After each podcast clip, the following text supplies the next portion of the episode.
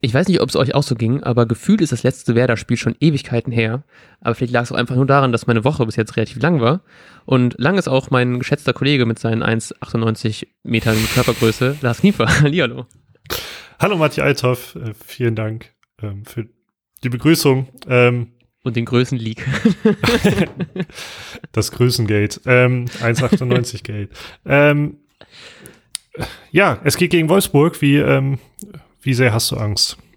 Ähm, uh, ähm, ich bin mir nicht ganz sicher. Ich habe irgendwie das Gefühl, es könnte tatsächlich irgendwas gegen Wolfsburg gehen. Ähm, man hat gegen Bayern jetzt einen relativ guten, guten Auftritt gehabt, fand ich. Man hat gesehen, dass man mitspielen kann gegen eine recht spielstarke Mannschaft. Natürlich hat man auch mit verhältnismäßig Glück äh, nicht irgendwie 6-1 verloren, da Lewandowski ja irgendwie dreimal das Aluminium getroffen hat. Aber trotzdem finde ich, hat man so ansatzweise gesehen, was wer da in der Lage ist zu spielen. Ähm, Wolfsburg natürlich auch ein bisschen geringere Qualität individuell als die Bayern, trotzdem natürlich ein starkes Team, Tabellenplatz 3.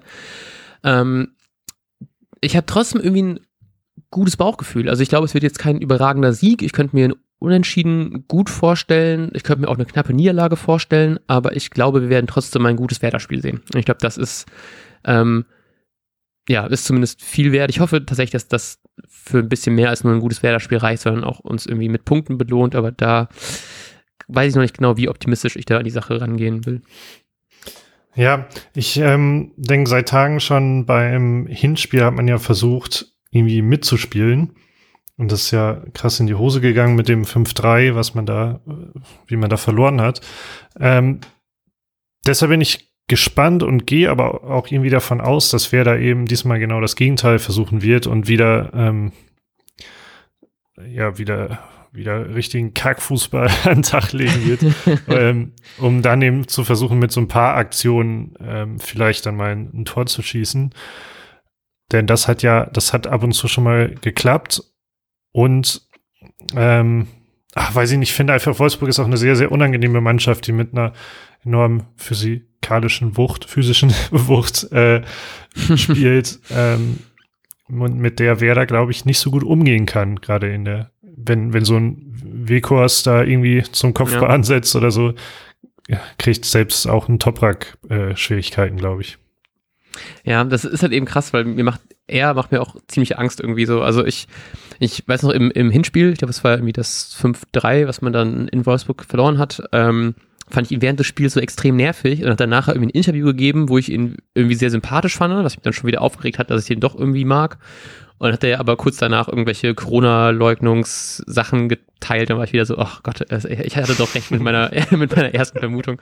Man muss, ja, man ich, muss Spieler einfach nur beurteilen, wie sie Fußball spielen. Und nicht ja, genau. dann sind die. ähm, ja, dann hätte ich nicht irgendwie so eine emotionale Achterbahnfahrt gehabt genau. zu Bekost. ja, ich, ich weiß nicht, ich freue mich zumindest, dass jetzt äh, Friedel wieder dabei ist, hinten, ähm, um die Abwehr weiterhin zu stärken. Da war er jetzt ähm, mit seiner fünften gelben Karte ähm, gesperrt fürs Bayern-Spiel. Gibt mir zumindest ein bisschen mehr Sicherheit. Ich fand Moisander jetzt auch nicht krass schlecht, aber, also nicht, nicht schlecht, sag ich mal so, aber er hatte trotzdem so ein paar Aussetzer, die mich dann doch irgendwie gewurmt hatten wieder. Und weiß nicht, ich, ich, ähm, ja, und, und Velkovic kann ja hoffentlich wieder von Anfang an spielen. Der war ja beim Bayern-Spiel, glaube ich, wurde auch nur eingewechselt, wenn ich das richtig in Erinnerung habe. Ähm, deswegen habe ich da die Hoffnung, dass wir zumindest eine relativ stabile Abwehr gerade wieder sehen, weil wir uns ja eigentlich trotzdem ähm, habe ich das Gefühl, dass man gegen die Bayern an sich an Chancen nur was zugelassen hat, wenn man einfach so diese individuelle Klasse einfach so krass gesehen hat. So, ein, so ein Lewandowski, was halt eben noch an Chancen rausholt, ist einem schon heftig und ähm, deswegen habe ich da schon die Hoffnung, dass es vielleicht doch noch irgendwie bisschen mehr geht. Aber ja, ich äh, lasse mich auch gerne eines Besseren belehren, aber eigentlich eher ungern. äh, ja, dann mit welcher individuellen Klasse wird denn Werder auftreten am Samstag? Ähm, ich glaube mit der klassesten Klasse, die wir zu bieten haben, ungefähr. ähm, zumindest hinten mit Gebre Selassie, Velkovic, Toprak, Friedel, Augustinsson. Ähm, Im Mittelfeld Eggestein und Möwald. Ich habe kurz überlegt, ob ich einen Bomb spielen lasse, gerade wegen seiner Physis, aber ich glaube, wir brauchen, also ich hatte, ich hätte, ich habe Schmied aufgestellt, weil ich ihn eigentlich ganz gerne mochte für seine, für seine guten Offensivaktionen, auch in den letzten Spielen. Und vorne machen Sargent und Rashice.